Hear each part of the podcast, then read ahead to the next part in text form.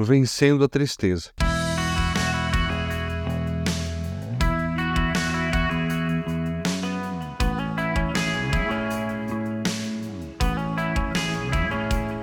Nesta série, vamos falar um pouco sobre um mal que afeta todos nós, que possuímos pela herança do pecado de Adão. Ou seja, assim como ele, vivemos uma vida desde o início com prazo de validade e que tem como característica principal a sua finitude. É, então, eu estou falando sobre a tristeza. Esta que nos acompanha e nos tira a paz em um nível mais superficial, mas que em níveis mais elevados leva muitas pessoas a viver os males da depressão, por exemplo. A Organização Mundial da Saúde, a OMS, estima que pelo menos 322 milhões de pessoas no mundo sofram com o problema, 18% a mais que há uma década. Claro que existem alguns fatores que elevam o risco da depressão.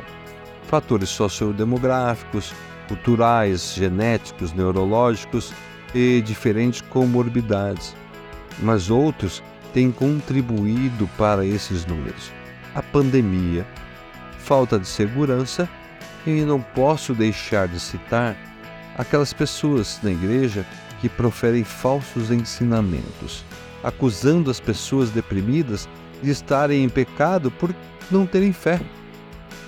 Nem todos os casos de depressão têm como sintoma principal tristeza. Mas uma verdade que devemos saber é que a depressão não é causada pela falta de fé, mas por distúrbios químicos no cérebro, que em muitos casos tem como gatilho esse mal que conhecemos como tristeza. Então, como podemos combater a tristeza que insiste em apertar nosso peito e que, por uma série de motivos, nos paralisa, nos tira a alegria de viver, motivação de trabalhar, socializar de ser grato e tantas outras coisas que somos privados por causa dela. Para começar, assuma e fale para si mesmo: Eu estou triste. Não precisamos sentir vergonha, nem culpados por estarmos assim. Sentir vergonha é algo natural. Vejam o que Salomão disse sobre isso. Para tudo há uma ocasião certa Há tempo certo para cada propósito debaixo do céu.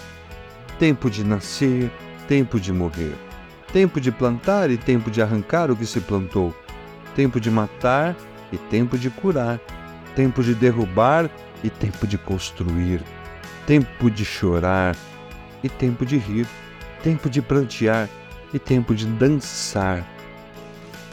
O primeiro conselho que a Bíblia dá sobre tristeza é: não fuja dela a Bíblia manda fugir do pecado, mas não da tristeza. Parece estranho, mas para vencer a tristeza, o primeiro passo é senti-la. Não se conformar com ela e nem sentir-se bem, mas senti-la sem medo. Vamos ver que ela vai passar, por exemplo.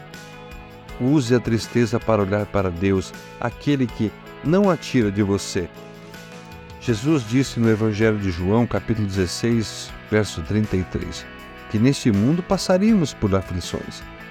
E no mesmo versículo, ele não diz: Fiquem tranquilos, eu vou tirar vocês desse mundo para que nunca mais fiquem tristes. Não. Ele diz o seguinte: Eu falo isso para que vocês tenham paz, tenham ânimo, porque eu venci este mundo. Ou seja, Ele está conosco quando andamos tristes. Nos ajuda a passar pela tristeza até que venha a alegria. E o que podemos trazer de bom dessa jornada é a experiência de andar com Ele. Vamos buscar ferramentas essa semana para combater a tristeza, quando ela chegar. Portanto, não vos entristeçais, porque a alegria do Senhor é a nossa força. Neemias 8:10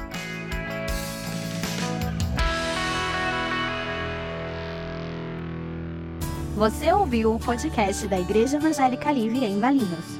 Todos os dias, uma mensagem para abençoar a sua vida. Acesse www.ielve.org.br ou procure por IEL Valinhos nas redes sociais.